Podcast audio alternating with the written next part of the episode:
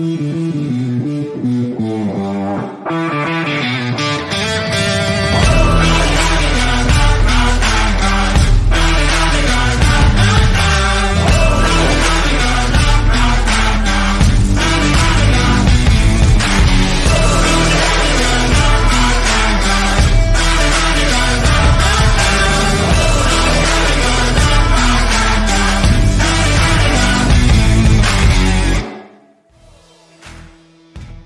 Bienvenidos a una edición especial de NFL Latino TV, rumbo a la semana 4 de la mejor liga del mundo, pero no es una semana cualquiera, sino una semana donde tenemos el GOAT Bowl. Tiene que ver directamente con el encuentro entre Tom Brady, Bill Belichick, los Tampa Bay Buccaneers y los New England Patriots. Se enfrentarán el domingo por la noche. Así lo nombró Julian Edelman, así que se lo robé un poquito para traerlo aquí a NFL Latino. De este partido vamos a conversar ampliamente y cómo llegamos aquí. Le digo una cosa de una vez, si a usted no le gustan los Patriots, si no le ha gustado la dinastía de los últimos 20 años y ya está cansado, adelántele al podcast, adelántele al video unos 15 minutos y ahí va a encontrar el resto, porque eso es lo que nos vamos a enfocar el día de hoy. Mi nombre es Alonso Solano, me acompaña Bruno Milano y Sergio Gómez. Paso a saludarlos, Bruno, bienvenido. ¿Cómo estás, Alonso? ¿Cómo estás, Sergio? Todos los que nos ven, eh, el partido más esperado de la temporada. Estamos apenas en semana 4, pero ese es el partido más esperado. No sé si de la temporada o de todos los tiempos, tal vez. Bueno, sí, lo, el billetito en Gillette Stadium, bastante más caro que cualquier otro partido, pero esto simplemente es el. Me parece perfecto lo que dijo Delman, la verdad. El Gold Bowl creo que es la cuña perfecta para este encuentro. Don Sergio Gómez. Hola, hola Bruno, hola Alonso, hola a todos los que nos ven, un gusto estar aquí nuevamente. Antes de empezar diciendo las cosas que tengo que decir, pues obviamente, tengo que, tengo que criticar algo que dijiste la semana pasada, y es que aquí no hay ningún Carson Wentz, Alonso, aquí no hay ningún Carson Wentz, mm. aquí, aquí nadie se lesiona, aquí yo estaba felizmente haciendo controles la semana pasada. Y no, eh, eh, eso es, estamos de acuerdo que no hay ningún Carson Wentz porque Carson Wentz se presentó con dos tobillos. Don Sergio Gómez no se presentó la semana pasada, entonces está clarísimo que Carson Wentz está arriba. No, no, Eso está yo claro. Me yo me presenté, cosa que no estaba, no estaba ahí mm. en, en, en, la imagen, pero digamos, yo estaba conduciendo el programa, estaba haciendo controles y demás, pero un gusto estar aquí con ustedes nuevamente y, y pues sí, o sea, este, toda una historia, todo, todo, o sea, prácticamente la historia de, de, este siglo, ¿verdad? En la NFL se va a resumir en, en este, en este partido eh, del domingo por la noche y pues obviamente, eh, pues trae mucha tela, trae mucha historia de lo que realmente es el Gold Bowl. Sí, en la segunda parte del programa tenemos la batalla de predicciones de esta semana 4 y por supuesto la zona roja trae por el portón rojo para cerrar. Pero este primer bloque está dedicado al tema de Tom Brady contra Bill Belichick y, y yo voy a ser honesto y, y, no voy a quitarme nada de encima como para decir que somos mejores que otros ni mucho menos. No, esto es, un, esto es un, una parte del programa que trae absolutamente todo el morbo del mundo. ¿Y por qué lo digo así? Porque así se venden las historias. A mí me gusta escribir la gente que me sigue a mí y me lee en narrativax.com todos los lunes saben que me encantan las historias y las historias se hacen con dos personalidades fuertes como estas, con niveles de éxito tan altos como el que han tenido Tom Brady y Bill Belichick juntos, porque se necesitaron uno al otro para llegar hasta este punto. Y las historias tienen a veces desenlaces que no se pueden prever. Y eso es donde hemos llegado en esta eh, semana 4 del 2021. Si me hubieses dicho en algún momento que estos dos se iban a enfrentar, yo hubiese dicho que, que nunca en la vida. Pero el papá de Tom Brady lo resumió hace unos años atrás y dijo, la salida de mi hijo de New England no puede ser de otra manera que fea, desastrosa, embarriolada. Y así terminó siendo, porque es la única manera en que Bill Belichick se conduce y así ha conducido a, otros, a otras estrellas y no parecía que iba a ser una excepción con el tema Brady. Y en este caso, tengo que decir que no lo hizo. Lo que no sabíamos es que el mariscal de campo iba a encontrar algún tipo de éxito y redimirse, por así decirlo, ante sus críticos un año después, no, o el mismo año que sale, el primer año que sale de los New England Patriots. Pero bueno, hay mucho que conversar acá. Lo primero que quiero que me digan, y, y para no irnos tanto al pasado, sino mantenernos en este presente, es quién de estos dos tipos necesita más la victoria. Y yo sé que es muy temprano y sé que es en semana 4 y tal vez los objetivos de las dos franquicias son completamente distintas, pero sí por algo han tenido éxito estos dos, es que la competencia entre ambos es enorme, siempre juntos y ahora en contra. Es decir, entre los dos van a querer reventarse. ¿Quién tiene la, más la posibilidad? ¿Quién tiene más la obligación? También voy a empezar con usted, Bruno. Sí, lo hemos dicho varias veces, Alonso. Estos dos siempre van a ser muy diplomáticos, muy estoicos, de, de, de su boca para afuera por dentro estos dos se quieren matar, se quieren reventar en, ese, este partido, quieren hacer eh, eh, pues su punto valer. Aquí el que más tiene que ganarlo es Bill Belichick y no solo por el lado deportivo. ¿A qué me refiero? Si los Bucks pierden, siguen siendo los campeones del Super Bowl, siguen siendo los favoritos probablemente en la NFC junto con los Rams, siguen teniendo básicamente su, su campo en, en postemporada, no pasa nada. Si Belichick pierde, hay mucho que, diseminar. ¿Por qué? Porque para empezar, Belichick fue el culpable de que Brady se fuera. Para empezar, fue Belichick el que le dio el arma de Tom Brady a alguien más. Y un arma que en el mismo año en que se fue, ganó el Super Bowl. Es decir, Belichick está peleando contra básicamente su propia decisión. Y resulta ser que su propia decisión de dejar ir al mejor mariscal de campo terminó en él quedando fuera de postemporada y Brady ganando el Super Bowl. Entonces, llega, llega un punto donde el ego de Belichick tiene que estar totalmente fuerte, digamos, una, intensidad bastante grande, donde dice, viejo, este tipo salió, ganó el Super Bowl, ahora viene, yo tengo que ver cómo hago para frenarlo. Por el otro lado, por supuesto, Brady dice, yo este me lo conozco de memoria, trabajé también con él, o sea, bueno, aquí los dos se conocen de memoria, pero yo vengo con, con la ventaja de que gané, ¿verdad? de momento el divorcio es del lado de Brady. Belichick tiene que equiparar eso y si gana, de alguna manera lo, logra hacer. Es una tarea complicada, el equipo no está funcionando de lo, suficiente, eh, lo suficientemente bien, ¿verdad? Bruno, lo que te iba, a, preguntar, ¿tiene el mismo valor esta victoria? Obviamente, claramente no, pero digamos, va, a valer lo suficiente eh, para Bill Belichick el hecho de ganarle a Tom Brady a sabiendas de que Brady viene en un Super Bowl directamente, porque claramente los dos están tratando de llegar al anillo, pero eh, se equipara o hay un solo un sentimiento que siempre va a tener. Digamos que, que, entre el que se gane va, se va a ir a la tumba con ese detallito ahí, ese, ese ribete de decir, te gané. Se, puede equiparar de momento. Obviamente, si llega, si llega febrero y Brady gana otra vez otro Super Bowl, pues de, de, nada sirvió esta semana 4. Por, igual, si Belichick de alguna manera llega y llega a ganar un Super Bowl después en esta temporada, pues el semana 4 queda como una anécdota y lo que importa es que Brady ganó un anillo ahora sin, eh, perdón, Belichick ganó un anillo ahora sin Brady. Pero de momento, creo que en, el contexto que está, serviría muchísimo para, para, para, Bill Belichick, porque vos mismo lo has dicho, Alonso, hace, hace un par de semanas. Ya la narrativa está en que Bill Belichick sin Brady no es Bill Belichick, mientras que Brady demostró que sin Bill Belichick sigue siendo Brady. Sí, no quisiera ponerlo tan dramáticamente y ya me voy a explicar, pero está bien. Voy a preguntarle a Sergio Gómez. Sergio, ¿quién tiene acá no solo la obligación de ganar, sino también el ego más grande que necesita esta victoria. Ahí es donde está todo el, todo el enrollo de este tema. Yo a diferencia de Bruno, yo más bien considero que Tom Brady, no, es que, vamos a ver, no es que ninguno tenga tal vez como la obligación, sino tal vez el ego, ese, esa gana, esas ganas de, de, llevarse ese, ese partido el domingo. Realmente yo estaba pues leyendo un poco, ¿verdad? Refrescando un poco la memoria de todo lo que pasó el año pasado con respecto a, esto, a esto de, de, Tom Brady y Bill Belichick. O sea, al fin, al fin y al cabo, no es la primera vez que Bill Belichick toma una decisión como la que tomó con Tom Brady. O sea, al fin y al cabo, él sabía que, aunque estamos hablando del mejor quarterback del mundo, de, la historia, perdón, eh, simplemente era un jugador ya avanzada de edad que ya prácticamente para tal vez para la mente de él ya iba a cumplir un ciclo y que ya nuevamente iba a estar nuevamente eh, en un proceso, ¿verdad? Como el que ahora estamos viendo con Mac Jones. En cambio, Tom Brady lo vimos que simplemente él lo que quería, más allá de un Super Bowl y todo lo demás, era estar en un equipo en donde él se sintiera como que tuviera más poder que Bill Belichick, un poder que Bill Belichick nunca le dio y que realmente lo vimos en la temporada. Yo no lo pondría como más poder que Bill Belichick, pero con, con poder suficiente, ¿no? Con poder suficiente para que lo escucharan.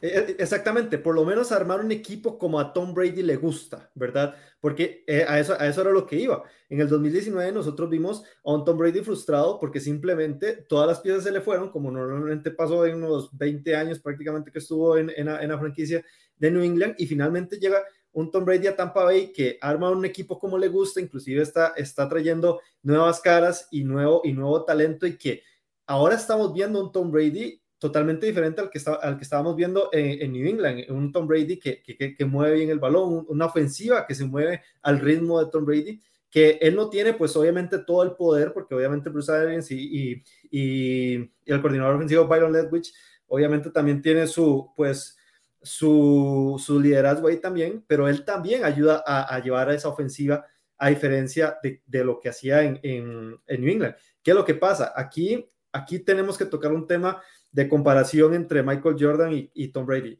Tom Brady tiene esa misma sed de ganar, esa misma sed de literal, como el meme lo decía de Michael Jordan, y me tomé esto personal. Esto es, esto es algo personal para Tom Brady, porque realmente él jamás nos pudimos haber imaginado ver a Tom Brady el año pasado eh, vestir otra, eh, otra jersey, otro uniforme que no fuera el de los Patriotas. Eh, no todos los veíamos retirándose, retirándose en, New England. ¿Y qué es lo que pasa? Simplemente es ganarle al que te echó literalmente todas las posibilidades de hacer eso y que también prácticamente te hizo irte por la puerta de atrás, en donde realmente estábamos viendo a un, al ícono más grande de la, de, la, de la historia de tu franquicia, que posiblemente sea más grande en la historia de, New England, o sea, de aquí, a, de aquí al futuro. No cualquier persona te puede dar seis Super Bowls como lo hizo Tom Brady. Entonces, pues obviamente eh, eh, aquí la situación favorece a Tom Brady, pero que también las, las ganas, el hambre de ganar ese, pero es eh, ese tema, de, ese tema de, de, lograr los resultados tiene que ser de Tom Brady. Es que la pregunta es, ¿quién necesita realmente ganar esto? Y, y el que lo necesita es Belichick. Y ahora, entrando más a lo que es deportivo, Tampa igual va a ganar más de 10 partidos, Tampa igual probablemente gane su división caminando, Tampa igual, o sea, Belichick no, Belichick está compitiendo en una división que está bastante reñida, no puede darse lujo, menos, de, menos en casa, además ya en un término, en, pues, un término deportivo, no puedes perder contra los Buccaneers en casa, pero no por ya que sea Brady o no, simplemente es porque hay una urgencia en, en New England de conseguir. la urgencia de no iniciar 1 y 3, ¿no? Exactamente. Entonces, en este caso, tengo, tengo varios si vamos a hablar de egos, eh, sí, perdón, Alonso, nada más, si vamos a hablar de egos, yo creo que el de Belichick eh, puede llegar a ser incluso más grande que el de Brady, porque si a Brady le das un poquito de reconocimiento, un poquito de, hola Tom, ¿cómo estás?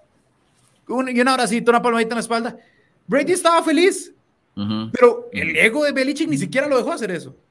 Sí, yo estaba, hoy tuve, recibí un mensaje eh, por, por Facebook, es la única red social que tengo ahorita activa, porque todos sabemos que me suspendieron de Twitter y demás, pero uno de los mensajes era de este, eh, uno de los seguidores que se llama Fabián y me dice, Alonso, pues escribiste algo en marzo eh, sobre la salida de, Brady y no sé qué, y hiciste una comparación con tu papá, y yo la verdad no me acordaba, yo escribo 5.000 palabras cada vez que me siento, imagínate que me voy a acordar que escribí allá en marzo del 2020, ¿no? Pero entonces me puse a leer, me puse a buscar la columna y, y, la encontré, me puse a leerla y demás, y me llama la atención que, que precisamente sí es, lo, que, lo que yo mencionaba. Dentro de la columna, lo único que Tom Brady estaba buscando en esa situación con Bill Belichick era una palmadita en la espalda, un elogio eh, normal, un poquito de voz, está bien, un poquito de reconocimiento mínimo, eh, tener eh, por ahí algunas situaciones de diga, bueno, me puedes traer a tal jugador, podemos firmar a este, podemos firmar al otro. No, porque por ejemplo, Tom Brady siempre se bajó el, el tema del salario, todo el mundo lo sabe y eso está claro, pero uno de los problemas que ha tenido New England, que tuvo en el 2020, que yo creo que tiene que ver con que, que, directamente le pega a Belichick o es culpa de Belichick, es que Tom Brady decía, bueno, pero yo me bajo el salario todos los años. ¿A dónde están mis jugadores? ¿A, dónde estamos invirtiendo el dinero? Es como cuando, eso es como cuando el gobierno te quita los impuestos, ¿no? Y dice, bueno, yo estoy pagando mis impuestos, estoy siendo el empleado ideal, estoy siendo el ciudadano ideal. ¿A dónde están mis impuestos? Si yo veo que las calles llenas de huecos. En la calle, sí. Exacto. Entonces, eso es lo que está, eso es lo que está pidiendo Tom Brady. Por supuesto, él, en cuanto a números pidió un argumento de decir, bueno, dame dos años más, eh, dame 50 millones garantizados, que era el, el, trato que tuvo Drew Brees con New Orleans, por ejemplo. Con esto cierro y, y ya ahí, ahí nos vamos, ¿no? Pero Belichick ya había decidido en ese momento era tiempo de, de, que Tom Brady buscase otra casa. Eh, no hubo muchísima, ¿qué diríamos? Muchísimo esfuerzo, ¿no? Como para, para mantenerlo y demás. Así que ahí se termina. Yo sí creo, y ahora se los voy a poner, o, lo podemos discutir un poquito también, yo sí creo que los dos equipos están en una situación distinta, pero están en el camino correcto. Porque Tom Brady está en una situación donde puede ganar otro anillo una vez más y se le acaba el tiempo a él de juego, mientras Belichick tiene por ahí, y eh, más tiempo para la reconstrucción, ¿verdad? Y creo que a él, a él precisamente lo toma en una situación donde eh, pues el equipo está en reconstrucción y tal vez no tiene la urgencia de ganar realmente ya.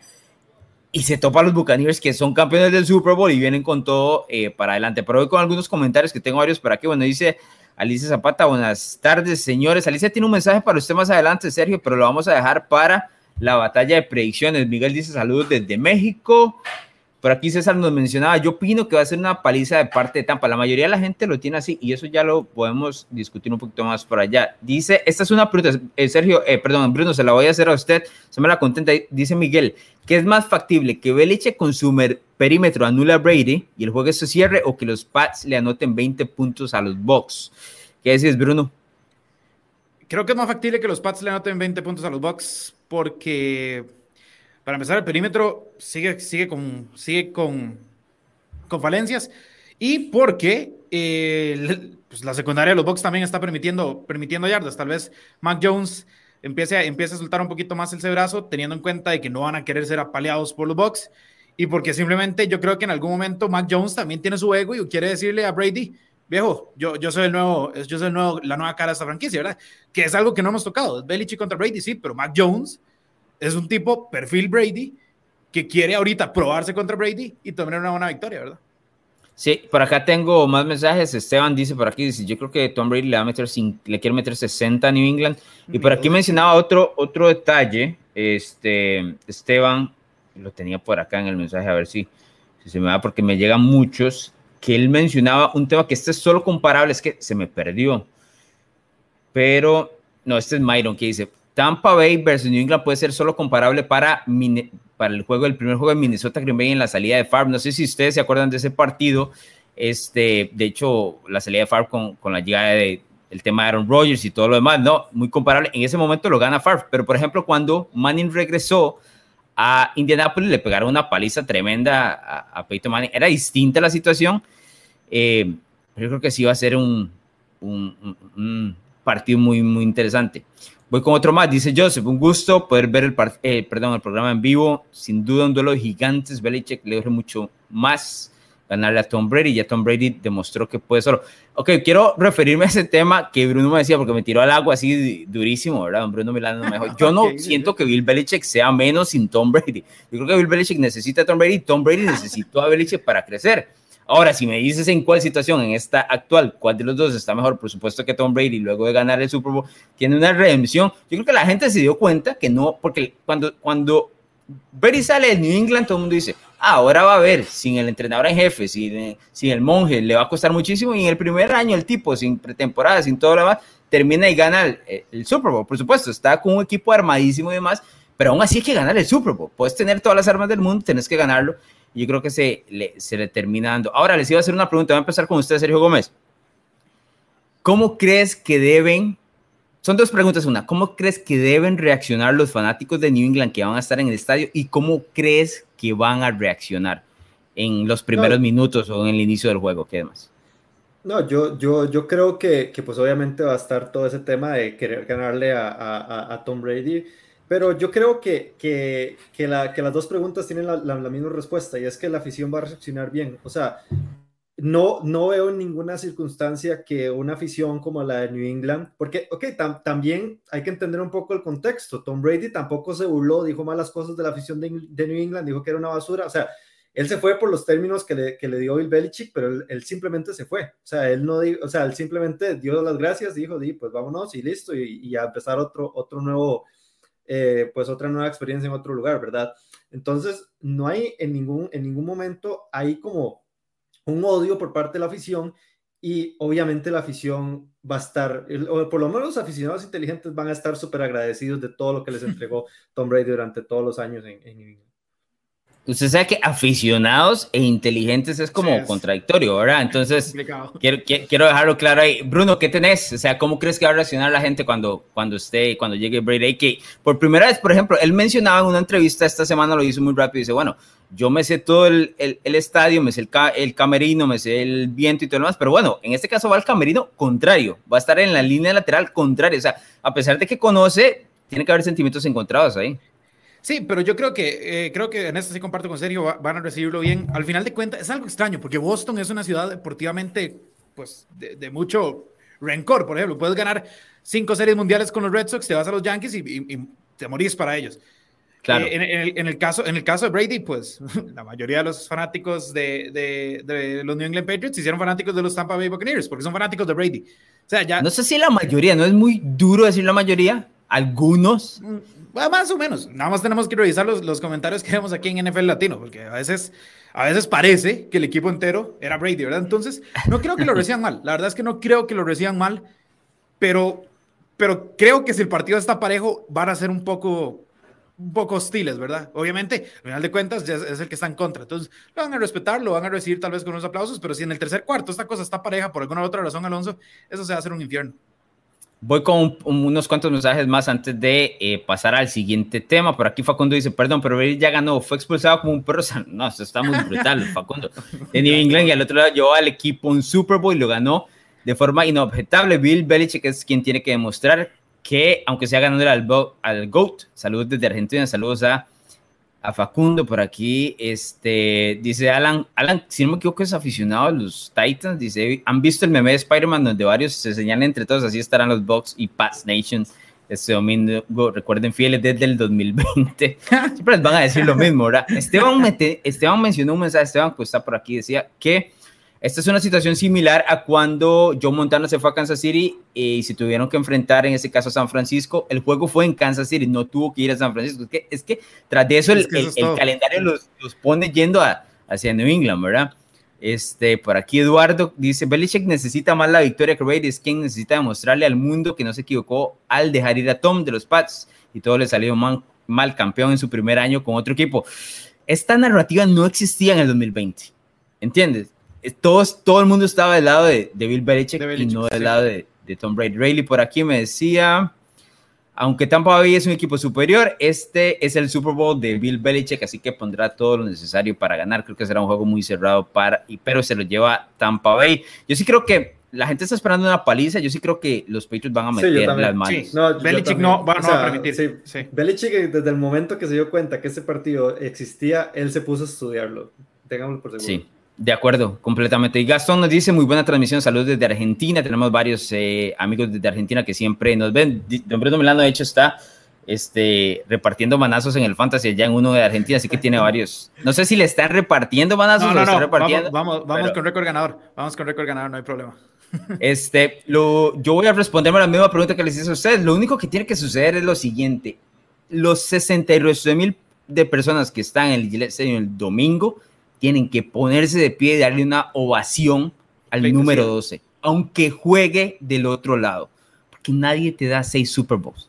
Es más, los que te dan uno es una barbaridad. seis es una absoluta locura. Y luego de la ovación, una vez pite el referee y empieza el partido, apoya a tu equipo a muerte. No importa que el 12 esté al otro lado y que te esté metiendo todo esto y todo lo demás. Esa es la forma de actuar. Y luego el, agradecimiento de, de siempre. Pero bueno, este, ¿Qué llevan? Porque este partido no lo tenemos en batalla de predicciones. Rapidito para, para cerrar, señores. Dígame usted, Sergio Gómez, ¿qué llevas? No, Tampa. Bruno. Sí, Tampa Bay. Esta es una batalla de egos, pero solo hay un ego que de hecho está en el emparrillado. Bill Belichick no puede hacer los pases por Mac Jones, Brady sí. Entonces me quedo con Tampa. Eso es un punto importante, ¿verdad? Porque siempre el, el, detalle es que se enfrentan entre sí, pero Belichick está siempre en lateral. Este es más un tema de estrategia y el otro un soldado que va a estar en el campo. Por eso siempre funcionaron de la manera tan brillante que, que lo hicieron. Vamos a pausa y regresamos con batalla de predicciones rumbo a la semana 4 de la NFL.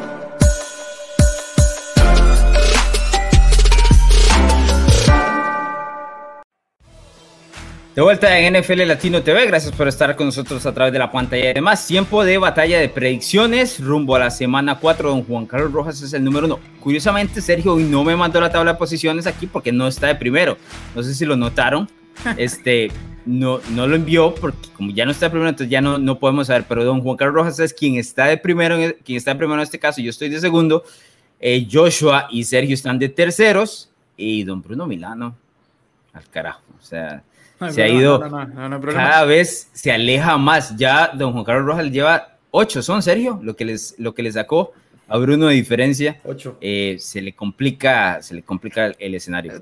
Estoy tranquilo porque ahorita empiezan a caer esos survivors y ahí es donde. tranquilo porque le va a tocar el, le va a tocar el pick número uno del 2021. Así funciona eso. Eso es como, como la NFL. Señores, vamos a entrar a materia de, de, de batalla de predicciones. Quiero enseñarles algo para que vean que les voy a dar chance esta vez de, de, a ver si me llegan cualquiera de los dos, porque tengo aquí una piñita colada para no, bueno. empezar con el, con el programa y a ver el tema de la batalla de predicciones y demás.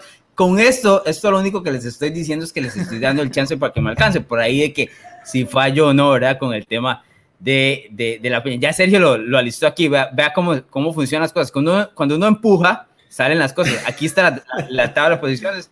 Juan Carlos Rojas con 36, estoy yo con 34, yo 33 y Sergio también. Y Bruno, brother, eso está complicadísimo, Bruno Miranda. esto, está, esto, esto, está, ideal, eso, es un escenario mm. ideal, eso es un escenario ideal, porque cuando yo termine primero voy a sacar este programa y, y, después, pues todo, todo, todo el mundo. No, se, va, a tener que hacer, va a tener que hacer un regreso eh, brutal. Tengo un par de mensajes aquí, pero los voy a guardar. Bueno, el de Sergio, ya todo el mundo lo sabe. Dice, aquí dice Gerardo. El único ego aquí es el de Sergio Gómez, que se pone como primero en, la, en las batallas pasadas. Eso está clarísimo.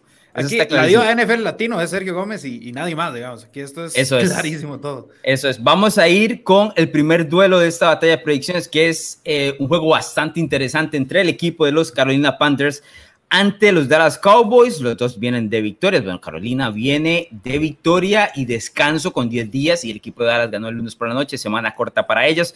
3 y 0, 2 y 1. No estará Christian McCaffrey. Empiezo con usted, Sergio Gómez. ¿Quién gana este juego?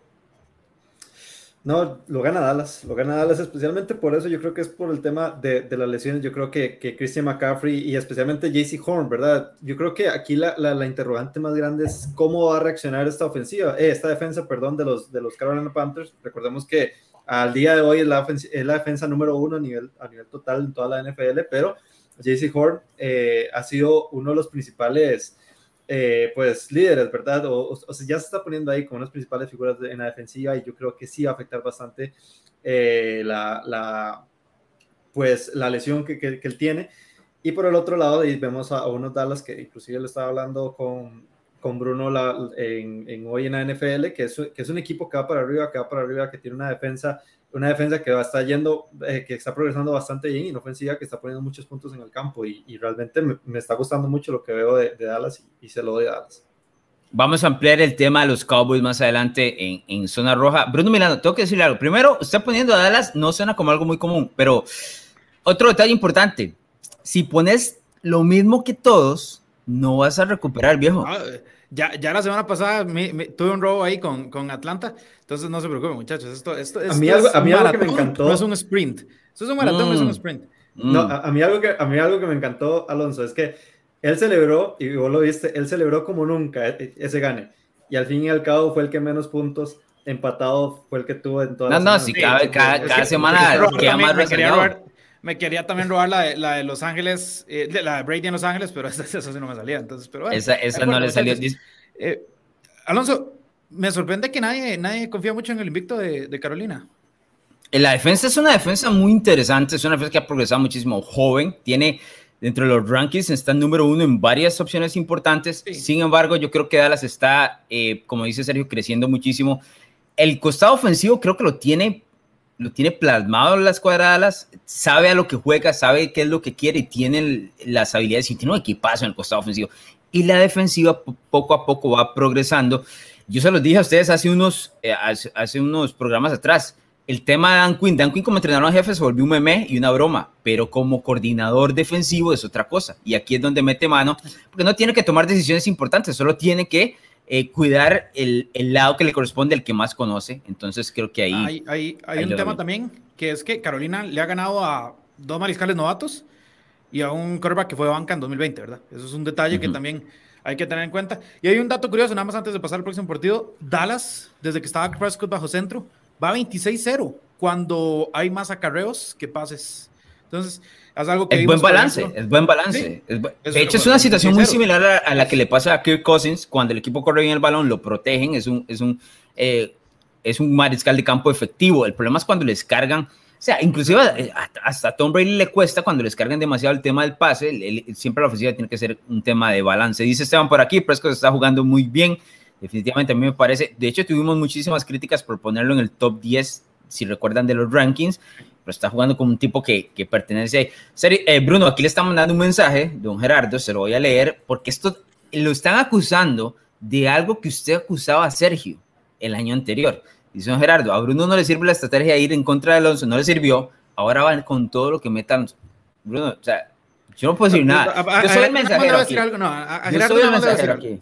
Yo siempre, semanalmente, soy el primero en dar todos mis picks de NFL Latino.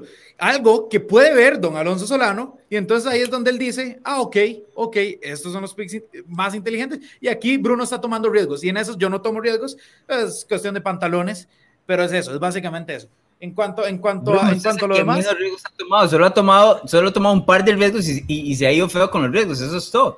Pero bueno, no, vamos a, no, vamos a entrar, no vamos a entrar en polémica porque yo le dije a usted, yo cuando estoy arriba, yo no volteo a ver para abajo y ahorita no, no, estoy, haciendo, no estoy haciendo eso. Vamos con el siguiente partido. El duelo es entre los Cleveland Browns y los Minnesota Vikings, escuadra que es eh, favorita de don Sergio Gómez. Los Browns están con marca de 2 y 1 y los Vikings 1 y 2 pero vienen de una victoria muy interesante la semana anterior ante Seattle, que de hecho don Sergio Gómez se robó ese partido, si no me equivoco, con eh, don Juan Carlos Rojas, creo que entre los dos llevan por aquí. Sergio, aquí es donde le quería mostrar el mensaje que me dejó Alicia hace, iniciando el programa en el primer bloque. Dice, Alonso, una pregunta.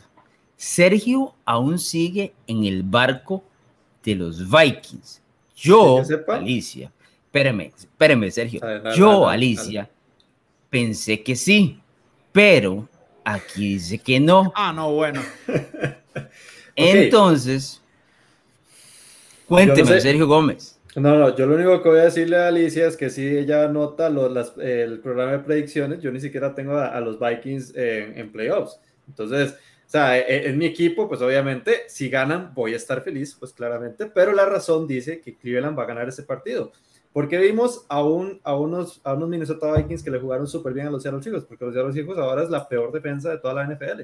Y pues obviamente cualquier equipo le mueve a placer, ¿verdad? E, ese balón, inclusive el running back número 2, Alexander Mattison, le metió más de 110 yardas en, el partido, partido pasado. ¿Y por qué también le fue bien contra Arizona? Porque simplemente Arizona es de las peores, eh, es, es, una, es una defensa que pues hace muchos sacks y todo lo demás, pero que es una de las peores defensas a nivel terrestre. Y pues obviamente cuando tienes a Cook en el campo, eh, el, el, pues, el, tema se complica. ¿Qué es lo que pasa? Que ahorita Cook no está bien. Alexander Mattison va a enfrentarse a la tercera, a la tercera eh, defensa total, ¿verdad? De toda la NFL, que son los Cleveland Browns. Esta defensa es una defensa muy diferente. Inclusive esta defensa hasta ya ve un clown y se está viendo bien. Está teniendo de las mejores, o sea, en, esas tres, en estas tres semanas ya él superó todo lo que hizo de la temporada pasada en Tennessee. Entonces, eh, e-, este es un equipo que eh, se está hablando mucho de su ofensiva, pero que de igual manera en la defensa está respondiendo súper bien. Y, y, que, y que yo sí creo que, eh, a pesar de la lesión de, de, pues, de Landry, que me parece que es una lesión pues bastante, pues, bastante fuerte, de igual manera este equipo puede mover bien el balón. Y como dato interesante, y de hecho me, me, llamó mucho la atención cuando lo vi, Baker Mayfield tiene el mismo récord desde el 2020 que Tom Brady, que Russell Wilson y que Ryan Tannehill.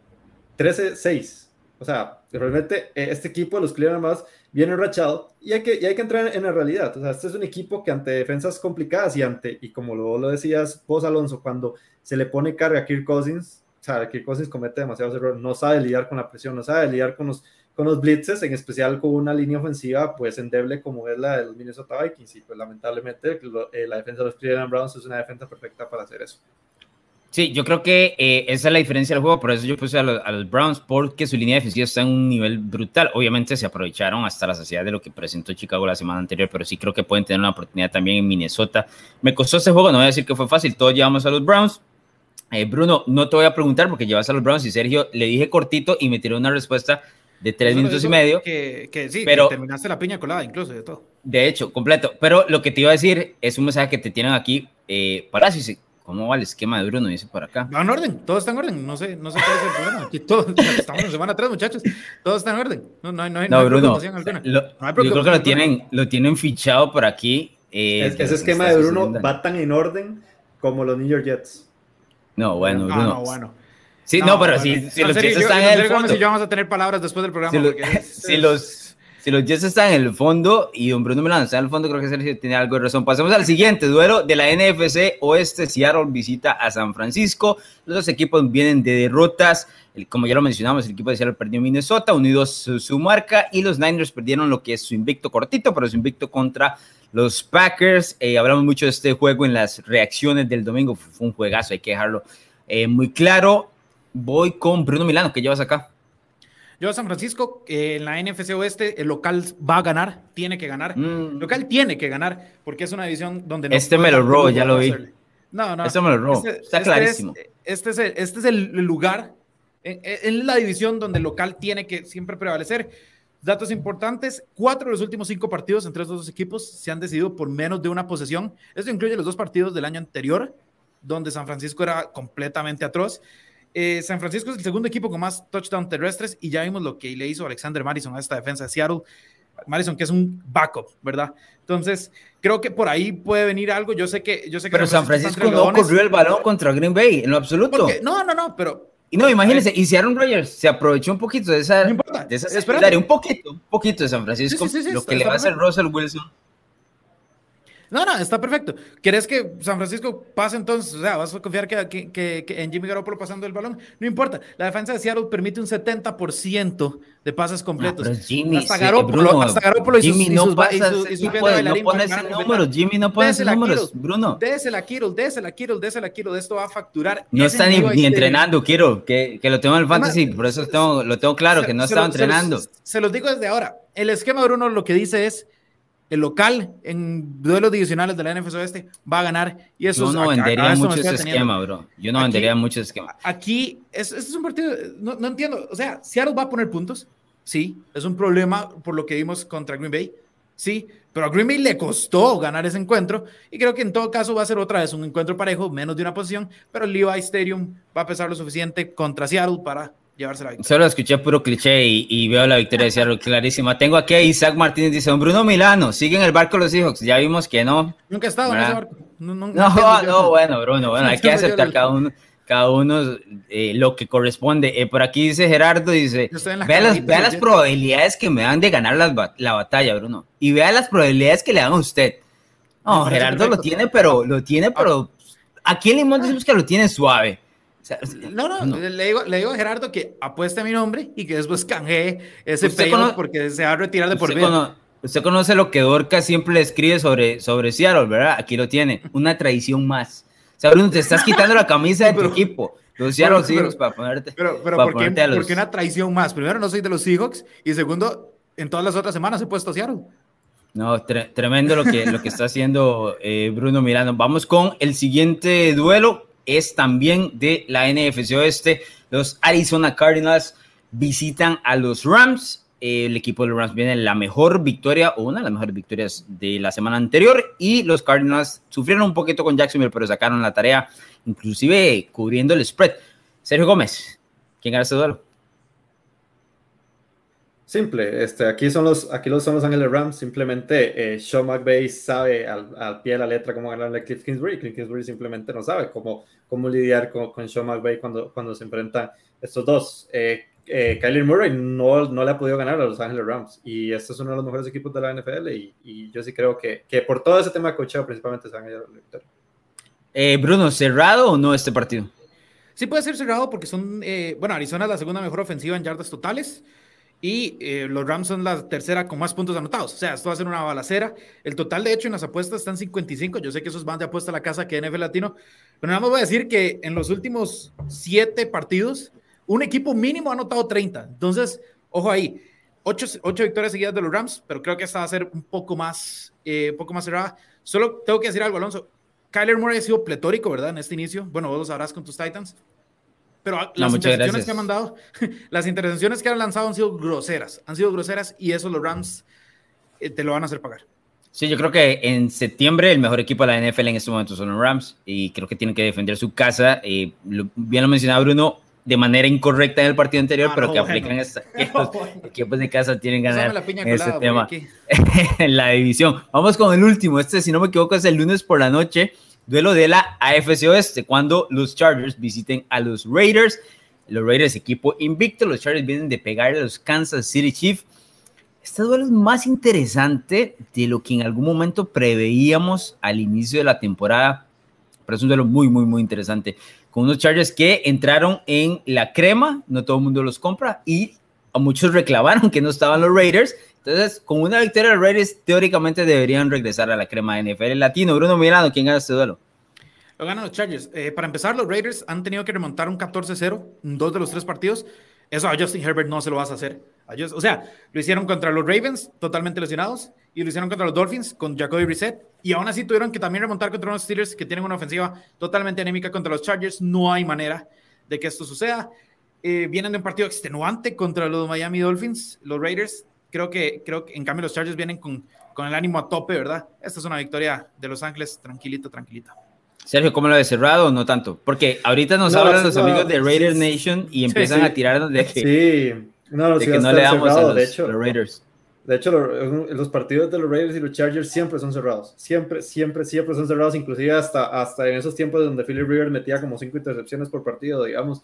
Este, pero esta defensa de los, de los Ángeles Chargers se va a comer, se va a comer a, esa, a esa endeble línea ofensiva que, que o sea, realmente eh, Derek Carr, a pesar de, estar primero en las estadísticas de, de, pases, de pases lanzados, este, de yardas lanzadas y todo lo demás, eh, o sea, es, es, un, es, un, tipo que le ha pasado mal, que le ha pasado mal con esa línea ofensiva, no, no lo han dejado jugar tranquilo y, y, hay que entender también el contexto de los Chargers, con quién perdieron y con quién han ganado, a diferencia de los Raiders, con quién han ganado y cómo también han, han eh, y cómo ha sido el proceso de eso, ¿verdad? Entonces, eh, sí me parece que los Ángeles Chargers van a ganar, es mucho mejor equipo que en, en, el papel es mucho mejor equipo que los que las Vegas Raiders, pero que sí va a ser un duelo adicional y siempre se pegan duro estos dos.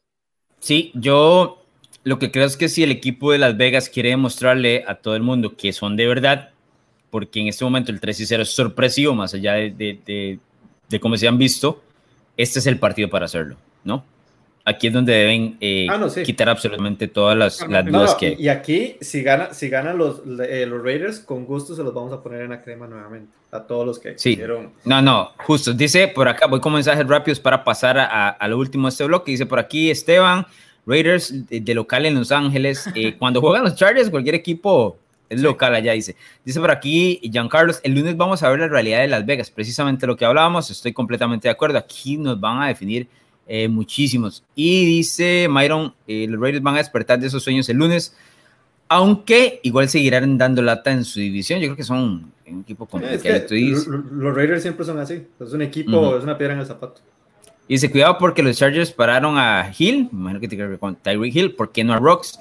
Que Tyreek Hill ya los equipos empiezan a ponerle poco a poco el ojo de, cómo hacerlo. Y señores, esta es la parte del programa donde ustedes no tienen nada que hacer, ¿verdad? Pueden irse a tomar una siesta unos, unos minutitos porque el Survivor... Nos tenías que invitar a una piña colada, Bruno. Es eh, correcto. Bueno, ahí está Bruno ya tomándose su refresquito porque no lo está yendo muy bien el tema esta, la semana, esta es la semana donde, donde... Ah, bueno, y don Juan Carlos Rojas también, donde Alonso y... No le está yendo muy bien en el tema de la, de la batalla, Bruno, entonces va a, ir, va, a ir a, va a ir un poquito a refrescarse. Eh, Joshua, que se salvó la semana anterior con el tema de los Ravens en su Survivor en Detroit eh, tiene Kansas City en Filadelfia y don Juan Carlos Rojas y yo tenemos a Búfalo de local ante la escuadra de Houston para seguir sumando esos picks del Survivor. Si usted está vivo en la liga de sus amigos, esos son los picks que les recomendamos. Por supuesto, Sergio y Bruno, como todos los años, bueno, Sergio no, pero Bruno sí, como todos los años, se fueron en la primera semana. Vamos a ir a pausa comercial y regresamos con Zona Roja traída por el Portón Rojo.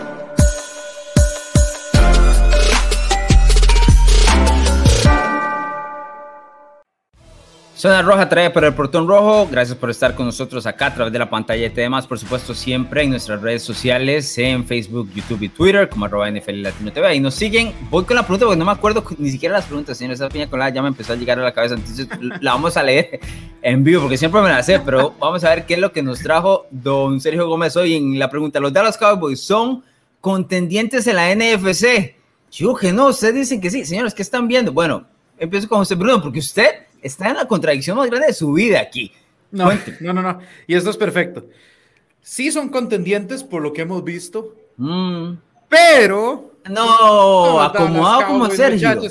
Son los Dallas oh. Cowboys, muchachos. Esos son contendientes para ser uno de los mejores eh, sembrados eh, de cara a la postemporada, pero obviamente no van a lograr hacer el número uno. Y obviamente en la, en, el, en, la ronda de comodín se van a ir porque son los Dallas Cowboys. Entonces, sí, son contendientes para poder ser una serie. Estás haciendo un Sergio, pero, brutal ahí. O sea, pero rapidito, me dice se va a ir en postemporada. Sergio me dice esto, te le vas encima. Te, así, si le, todo lo que me dijiste, si, porque te está, es más, voy a utilizar una palabra que es súper abierta, es súper estás haciendo, estás haciendo un pancake completo aquí. No, no, no. Te, está diciendo, son contendientes, pero no van a avanzar porque, no, no, contendientes o no para llegar al Super Bowl, ¿son de verdad o no son de verdad?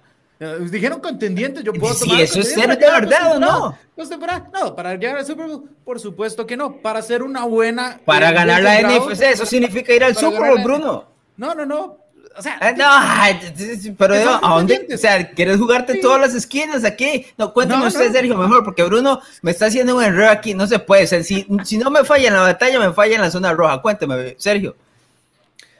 Eh, bueno, yo lo único que te voy a decir es que espérate ahorita con la pregunta de Kansas City. Si esta fue ambigua, la pregunta de Kansas City mejor ni te la digo.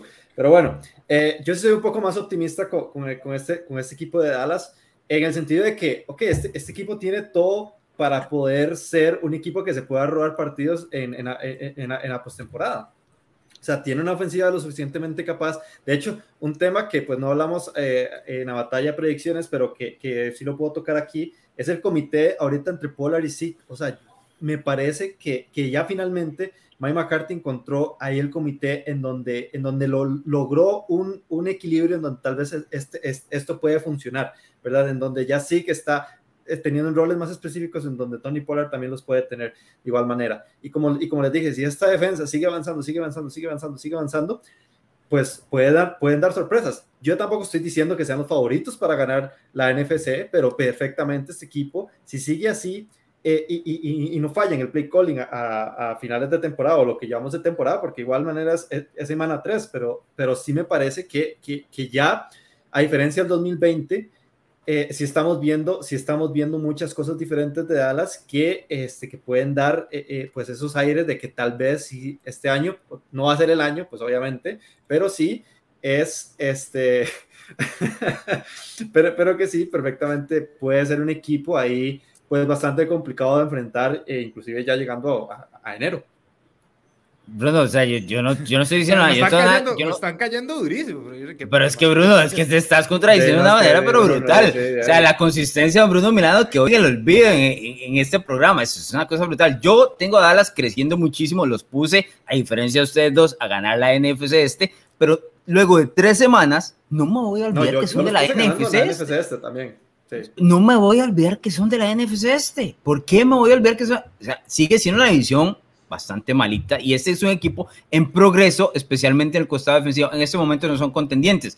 Pregúnteme otra vez en diciembre. En este momento no lo son. Vamos con la siguiente pregunta. Tampoco me acuerdo cuál es, así que vamos a, a leerla juntos, señores. No se preocupen. Es la zona roja traída por el frontón rojo. Debe preocupar el mal inicio de los Kansas City Chiefs. Sí, sí. Ah, no, Bruno, pero usted vino gris hoy. No, brother, ¿qué es esto? ¿Pero por qué? ¿Pero, qué?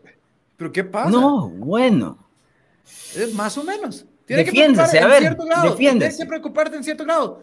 Sí, sí, por supuesto, porque ya no sos la fuerza indomable de antes, pero tampoco, tampoco es el fin del mundo, muchachos. O sea, para ganar los Chiefs tenés que meterles 30 puntos encima, mínimo, mínimo. Yo sé que la defensa es mala. No, no todos los equipos pueden poner 30 puntos encima tampoco. O sea, no todos los equipos pueden, pueden, pero reventar. No, no, no, bueno, Kevin. Eh, yo no entiendo, no entiendo la sobrereacción. Bruno se convirtió, el mensaje, Bruno se convirtió en lo que juró destruir. Bruno, esto es, no puede ser, este es el mensaje perfecto. No entiendo cuál es la sobrereacción. Están sobrereaccionando con todo. Oye, ahorita están reaccionando con todo. pero ¿por qué completamente con el esquema de Bruno? Bruno, porque pues estás poniendo a Dallas. Primero te burlas de Dallas al inicio de temporada y luego lo pones ahora que Kansas City que no, que sí, que no, no, o sea, que más o menos, ¿qué es eso, Bruno? O sea, ¿por qué, vas a estar en zona venimos, para Kansas City? con respuestas definitivas. ¿Sí no o no? para Kansas City. Ok, entonces decís que no y defendes que no. que tiene que estar preocupado porque tiene que hacer pues ajustes, algo que no ha hecho. Pero no es el fin del mundo. Es mm. un más o menos. Esta es una pregunta donde literal la respuesta es más o menos, ¿Qué es lo que puse. No, Bruno, no puede ser tan tío. O sea, si, Sergio, usted entiende. Si usted, no, no, si, Sergio, si hubiera puesto esto, se le viene encima a usted. No, no, no, no. Yo lo y nadie, solo Bruno se le viene encima. No, no, no, Alonso, Alonso, yo lo que, yo lo que te voy a decir es lo siguiente. Yo soy el de las preguntas grises por excelencia. Y ni yo me atrevía tanto. Ni yo me atrevía tanto. ah, no. Bruno, Bruno, lo que usted dejó hoy en el programa es una barbaridad.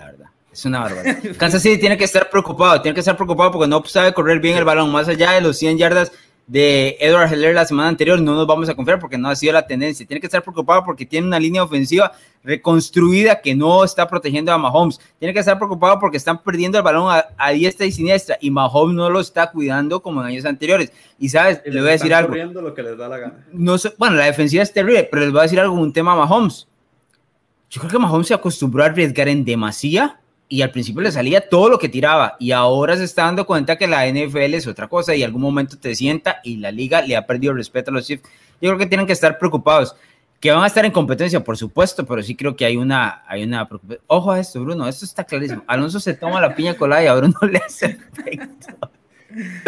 No, no, bueno, y, dice el tocayo Sergio, en serio, dice un inicio poco prometedor para Kansas, le queda un, un calendario durito por delante, así que está complicado. Eh, lo que veo, dice Giancarlo, es que a Kansas ya no le da miedo, o sea, los equipos ya no le dan miedo a Kansas City, estoy completamente, completamente de acuerdo. A ver, estos son los Chiefs más terrenales que hemos visto desde que llegó Mahomes.